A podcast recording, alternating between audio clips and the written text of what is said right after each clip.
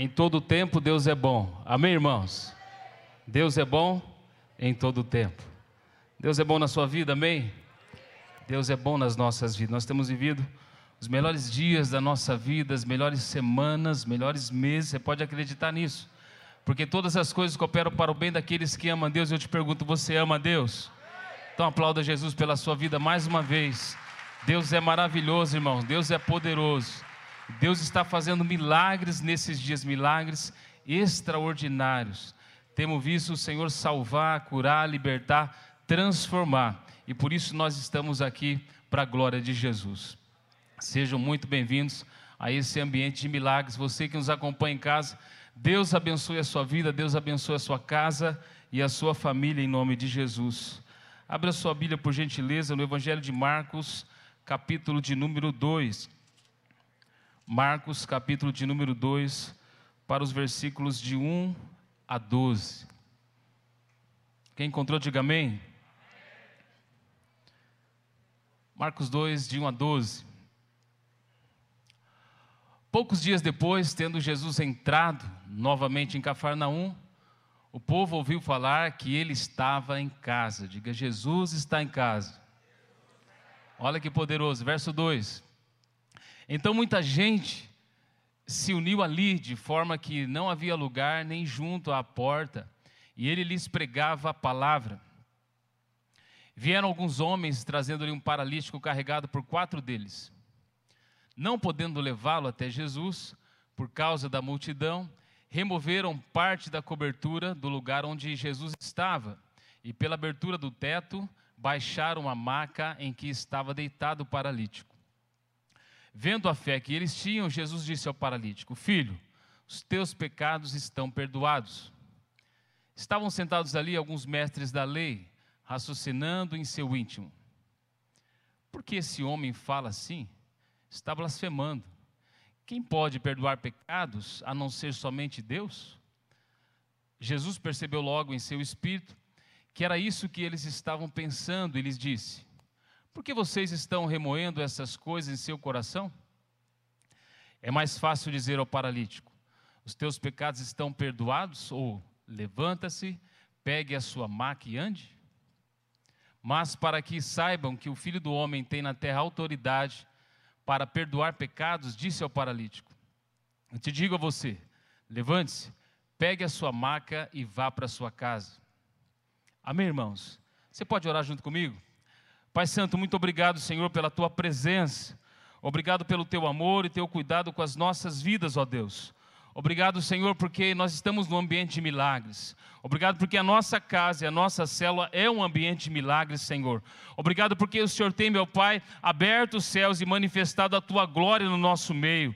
E nós cremos, ó Pai, que nesta noite é uma dessas noites de milagres. Por isso nós oramos, Senhor, para que o teu espírito venha sobre nós. Rasga os céus nesta noite, Senhor, e derrama do teu espírito sobre as nossas vidas, Senhor. Pai, recebe desde já toda a nossa gratidão, todo o nosso louvor e toda a nossa adoração em nome de Jesus. Amém. Amém, irmãos? Um ambiente de milagres. Você pode dizer isso? Diga, é a minha casa, é a minha célula. A sua casa, a sua célula é e deve ser um ambiente de milagres. Lê mais uma vez agora, por gentileza. Vamos lá? O ambiente de milagres. Sabe, é isso que nós vamos refletir nessa noite, irmãos. Porque onde Jesus está, ali é um ambiente de milagres. Você crê nisso, amém? É interessante. Assim como na vila de Betânia, na casa de Maria, Marta e Lázaro, sempre houve um lugar para Jesus, conforme nós lemos na palavra de Deus. Da mesma forma, aconteceu na cidade de Cafarnaum. Provavelmente a casa de Pedro e André, conforme Marcos 1:29. Você vai ler que Jesus estava e entrou na casa de André e Simão. Olha aí. Logo que saíram da sinagoga, foram com Tiago e João à casa de Simão e André. Era nesse ambiente que ele estava. Eu não sei como é que chama o seu hospedeiro, mas eu sei que aquele lugar é um ambiente de milagres. Aquela casa é um ambiente de milagres. Diga amém. Ali naquela casa, Jesus encontrou um lugar onde ele sempre foi muito bem recebido. Por isso, aquele lugar se tornou este ambiente. Um ambiente de vida e um ambiente onde o autor da vida se manifestou. Eu te pergunto: a sua casa é assim? A sua célula é assim? O seu grupo de família é assim? O seu PGD é assim? É um ambiente de cura, é um ambiente de milagre, é um ambiente onde Jesus tem liberdade de ação e expressão. Sabe, irmãos, assim deve ser o ambiente onde nós estamos. Jesus, o nosso Senhor, disse acerca da minha vida e da sua vida: Quem vos recebe, a mim me recebe. E quem me recebe, recebe aquele que me enviou. Então, quando você chega, Jesus chega junto com você. Por isso, aquele lugar é um ambiente onde o céu se abre e Jesus derrama do seu poder e da sua graça. Se você crê nisso, aplauda Jesus.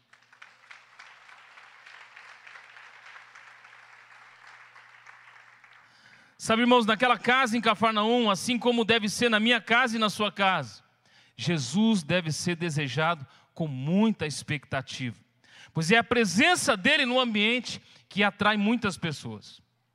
Acredite, irmãos, não tem nada a ver comigo nem com você. Não é porque a célula é na casa do pastor, não é porque é na célula na casa do fulano de tal. Não, é por causa que Jesus está ali. Garanta que Jesus está naquele ambiente. Você vai garantir que pessoas vão até ali. Você vai garantir que milagres aconteçam naquele lugar. Garanta que Jesus está no seu casamento. Você vai ter o melhor casamento que alguém pode ter. Garanta que Jesus está no seio da sua família. E você vai ter uma família bendita, uma família abençoada pelo Senhor. Garanta que Jesus está na sua empresa e você vai ter os melhores anos da sua empresa.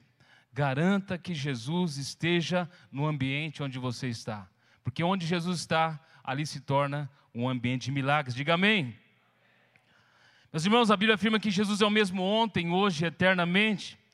Sendo assim, o que precisamos fazer é apenas nos alinhar com o Evangelho, com as boas novas, e permitir que aquela mesma atmosfera, aquele mesmo ambiente que Jesus encontrou naquela casa, seja também encontrado em nosso coração, em nossas casas, em nossas células e em cada reunião que nós fazemos. Porque o que faz a diferença, irmãos, é a presença de Deus. As pessoas percebem quando Jesus está no ambiente. Eu tenho certeza que vai ser assim amanhã na sua célula. Vai ser assim na quinta-feira, vai ser assim no sábado na sua célula, vai ser assim aonde você está reunido porque você vai atrair a presença de Deus para aquele lugar. O texto diz para a gente, verso 1: Dias depois, entrou Jesus de novo em Cafarnaum. Eu gosto dessa expressão, irmãos, porque Jesus, ele tem liberdade e ele age onde a sua presença é desejada. Eu sei que a semana passada foi uma semana de milagres na sua célula, mas Jesus vai entrar de novo naquele lugar. Jesus vai entrar de novo, Jesus vai salvar de novo, vai curar de novo, vai libertar de novo. Se eu fosse você, eu aplaudia, eu dizia: vai ser assim na minha casa, vai ser assim na minha célula. De novo, Jesus quer fazer algo maravilhoso na sua vida e na sua família. De novo, Jesus entrou naquela cidade, naquela casa, naquele lugar. E o texto diz: e logo correu que ele estava em casa. Não tem como ofuscar o brilho de Jesus. Onde o sol da justiça brilha, não tem lugar para outras estrelas, de maneira nenhuma. As pessoas vão perceber que Jesus está ali, e por isso elas vão afluir para aquele lugar. Sabe, irmãos, é tudo que nós precisamos da presença de Deus na nossa vida. E o Senhor diz para a gente, João capítulo 13, verso 15: Eu vos dei o exemplo, para que, como eu fiz, vós façais também. Ele nos deu o exemplo para que nós, você e eu, possamos seguir os seus passos. Em primeiro lugar, um ambiente de milagres sempre atrai muitas pessoas. Você pode dizer isso por gentileza? Vamos ler. Um ambiente de milagres sempre atrai muitas pessoas. Sempre, irmãos, sempre. Faça da sua célula um ambiente de milagres. Faça da sua casa um ambiente de milagres. E você vai atrair sempre muitas pessoas àquele lugar. O texto é claro: muitos afluíram para ali, tantos que nem mesmo junto à porta eles achavam lugar e anunciava-lhes a palavra. Porque esse ambiente sempre atrai muitas pessoas. Primeiro, Jesus está lá. E como já dissemos, onde Jesus está é um ambiente de milagres. Queridos irmãos, garanta que isso aconteça na sua célula. Garanta que isso aconteça na sua casa. Garanta que isso aconteça nos seus negócios. Aonde você estiver. E você vai viver milagres extraordinários da parte de Deus. Mas o detalhe, irmãos, é que Deus quer usar a sua vida. Você e eu, nós somos as mãos de Jesus, os pés de Jesus. Sabe, Jesus vai tocar as pessoas através de você. Eu quero ler um texto com você em Lucas capítulo 7, versos de 20 a 22, quando João Batista estava pensando que talvez teria acontecido alguma coisa errada e ele não estava fazendo aquilo que é certo. Deixa eu dizer para você, você está no lugar certo, pelos motivos certos, no momento mais certo, na geração certa. Você é a pessoa certa nos motivos certos que Deus escolheu para estar aqui nesse tempo e nessa geração. Não se engane, Jesus escolheu você. João Batista estava encarcerado e de repente ele pensa: será que é isso mesmo? Aí ele manda perguntar para Jesus: olha que texto interessante. Dirigindo-se a Jesus, aqueles homens disseram: João Batista nos enviou para te perguntarmos: És tu aquele que haveria de vir ou devemos esperar algum outro? Olha que pergunta interessante. Estava preso, irmãos, as coisas não estavam acontecendo como ele achava que deveria acontecer. Às vezes você parou esses dias para pensar nisso. Será que é isso mesmo? E eu te digo, sim, é. Você está no lugar certo, foi Jesus que te escolheu, ele não se engana. Você é a pessoa certa, no lugar certo, por isso aquele ambiente é um ambiente de milagres. Acredite nisso. Verso 21. Naquele momento, diga naquele momento, Jesus curou muitos que tinham males, doenças graves e espíritos malignos, e concedeu visão a muitos outros que eram cegos. Então ele respondeu aos mensageiros: Voltem e anunciem a João o que vocês viram e ouviram. Os cegos veem, os aleijados andam, os leprosos são purificados, os surdos ouvem, os mortos são ressuscitados e as boas novas são pregadas aos pobres. Sabe, irmãos, é essa a resposta que as pessoas estão procurando. Que a sua célula seja essa a resposta para o seu vizinho para aquela pessoa que chegou com um casamento desestruturado, para aquela família que precisa de um milagre na sua casa. Fala, vem aqui. Semana passada tive uma experiência interessante. Uma pessoa ligou, pediu atendimento na secretaria e eu atendi ele aqui na quarta-feira. Orei com ele, entregou a vida a Jesus e eu o convidei para estar conosco na célula. Quinta-feira ele estava lá na célula. Sabe, irmãos, as pessoas estão buscando um ambiente de milagres. E a sua casa é esse ambiente. A sua célula é esse ambiente. Sabe, tenha ousadia para orar pelas pessoas. Tenha ousadia para levar essas pessoas a ter um encontro com Jesus. Foi exatamente isso que aconteceu. Porque as pessoas eram atraídas àquele lugar. Uma outra pergunta nós fazemos para esse texto. Simples, irmãos. Porque eles eram convidados convidados. Convidei aquele homem para estar conosco na célula e ele estava lá. Eu te pergunto, quantas pessoas você já convidou para estar amanhã com você? Na quinta-feira com você? Sabe, irmãos, é tão simples que às vezes a gente deixa passar, mas é um convite. Veja o que o nosso mestre nos ensina. Marcos capítulo 1, verso 16 a 18. Ele diz assim: Caminhando junto ao mar da Galileia, viu os irmãos Simão e André. Nós já vimos que Jesus estava na casa deles. Mas olha só que interessante: que lançavam a rede ao mar porque eram pescadores. Disse-lhe Jesus: Vinde após mim, e eu vos farei pescadores de homens. Então eles deixaram imediatamente as redes e o seguiram. Um convite. Vinde após mim. Vem na minha célula. Vem no meu grupo de família. Vem no meu PGD, no meu discipulado. Vem ver o que Deus está fazendo na minha vida.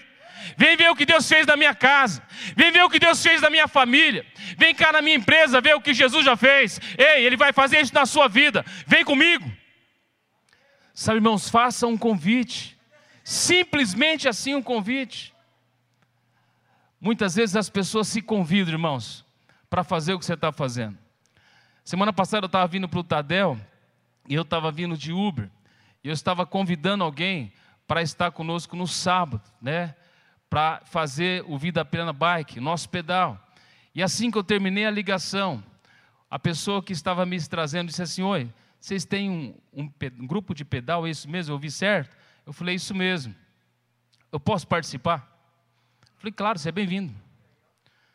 Sabe, irmãos, as pessoas precisam de alguém como você, alguém que atrai a presença de Deus para aquele lugar. É exatamente isso, irmãos. Um simples convite. Um simples convite. Aproveite cada uma das oportunidades que Deus te dá.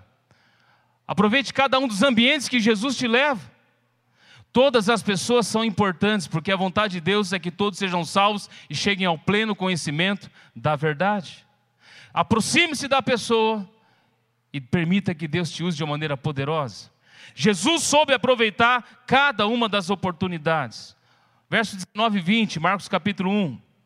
Olha que interessante. Acabou de convidar Pedro e André. E agora no verso 19, pouco mais, aonde? Pouco mais adiante. Viu Tiago, filho de Zebedeu, e João, seu irmão, que estavam no barco consertando as redes. Verso 20. E logo os chamou. Aproveite, irmãos, cada oportunidade. Você está abastecendo o seu carro? Faça o convite. Você está no caixa do supermercado? Faça um convite. Você está na rua, você está no seu trabalho, você está no campo de futebol, você está em algum ambiente, convide aquela pessoa. Um simples convite. O texto diz: logo mais adiante, quase que imediatamente, irmãos, não perca as oportunidades que Deus dá a você. E são várias, queridos. São várias. Não espere ter uma outra oportunidade, talvez ela não aconteça. Talvez ela não aconteça. Aproveite cada instante da sua vida para que outras pessoas tenham a vida que você já tem. Você tem Jesus na sua vida. Compartilhe Cristo com outras pessoas. Diga amém. Os amigos daquele homem também souberam aproveitar esta grande oportunidade. O texto diz que alguns foram ter com ele, conduzindo um paralítico levado por quatro homens. Sabe, irmãos, faça e promova a noite do amigo na sua cela. Amém? A gente gosta de comer, faz a noite da pizza. Chame alguém para comer pizza com você. Da torta de frango, não é, pastor David? Não é? Fabiano não está aqui, senão a noite da picanha. Mas faça alguma coisa.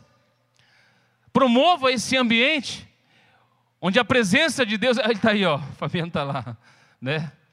Então, irmão, isso é maravilhoso. Gálatas capítulo 6, versos 9 e 10 diz assim para a gente: E não nos cansemos de fazer o bem porque ao seu tempo ceifaremos se não desfalecermos. Verso 10. Por isso, enquanto tivermos. Vamos ler juntos esse texto, vamos lá, igreja linda. Por isso, façamos o bem a todos, mas principalmente aos da família da fé. Faça o bem a todos. qual que é a oportunidade que nós temos, irmãos? É agora, aqui e agora. Amanhã eu desconheço, mas eu preciso usar a oportunidade hoje. Hoje, hoje mesmo. Esse era um ambiente que proporcionou milagres, porque Jesus estava presente, porque as pessoas eram convidadas, porque as oportunidades, todas elas foram aproveitadas. Mais do que isso, naquele lugar, o discipulado era levado a sério. Você leva a sério o discipulado na sua célula? Irmãos, o discipulado é que vai fazer com que o avivamento permaneça. A oração atrai o avivamento, mas o estipulado vai consolidar o avivamento. Cuide bem das pessoas que Deus te confiou. Verso 18 e 20, eu quero ler Mateus, verso, capítulo 1, perdão, Marcos 1, verso 18 e 20. Olha que interessante.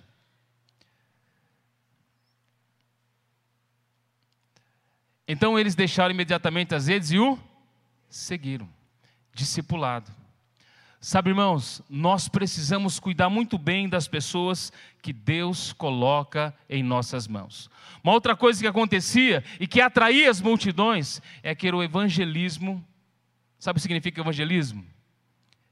Evangelho, evangelizar, boas novas.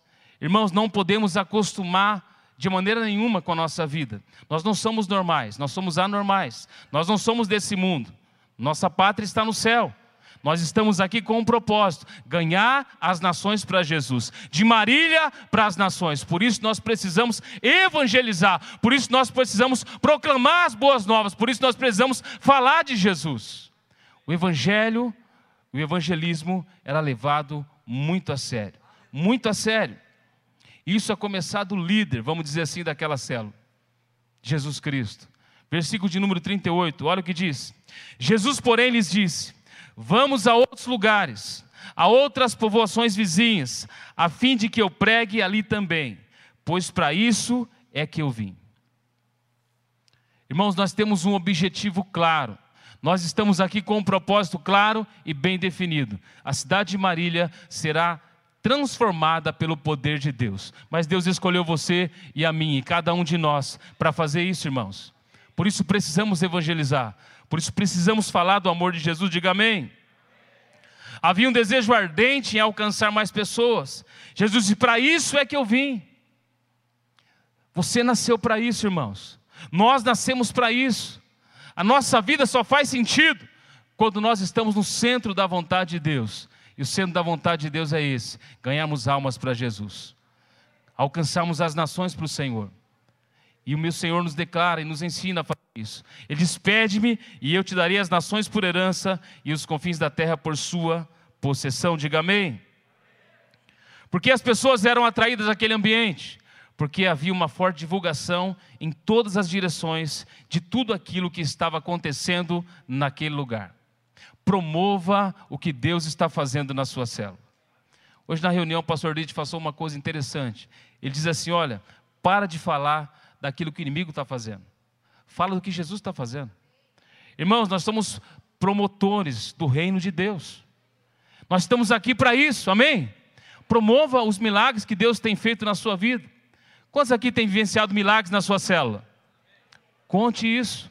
Fale do que Deus tem feito na sua célula, na sua casa e através desse ambiente. Olha o que estava acontecendo ali, verso de 28 a 34. Então correu séria a fama de Jesus em todas as direções, por toda a circunvizinhança da Galiléia. E saindo eles da sinagoga, foram com Tiago e João diretamente para a casa de Simão e André. Diretamente para aquele ambiente. A sogra de Simão achava-se acamada com febre, e logo lhe falaram a respeito dela. Então, aproximando-se, tomou-a pela mão e a febre deixou.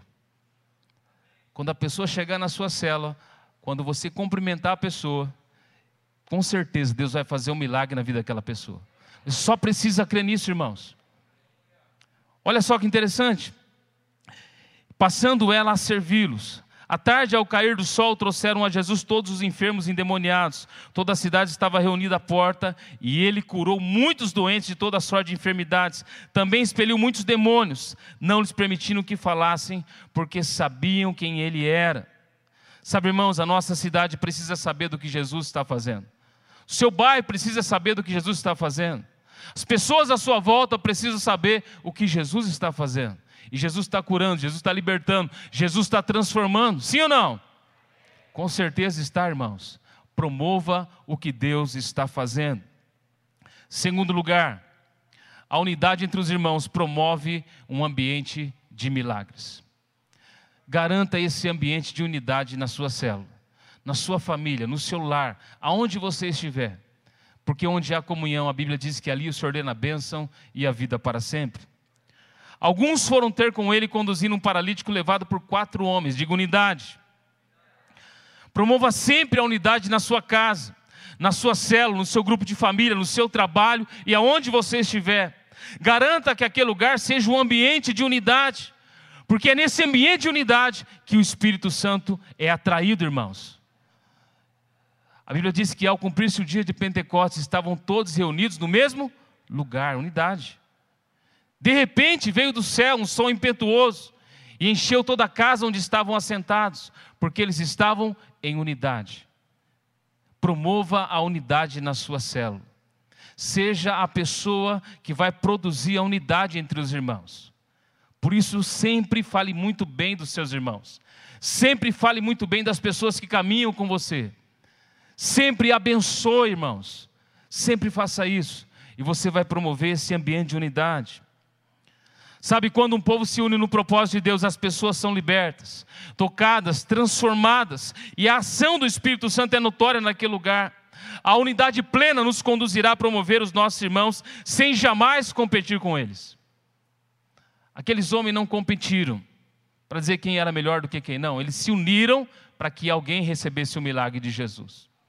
Sabe, irmãos, Deus nos dá dons, talentos e habilidades, mas é que tudo isso, para mim e para você, tão somente para que sejamos usados por Deus, para que pessoas sejam libertas, para que pessoas sejam curadas, lares sejam restaurados, famílias sejam transformadas. Foi isso que aconteceu naquela casa, porque houve unidade na vida de cada uma daquelas pessoas. Isso é maravilhoso.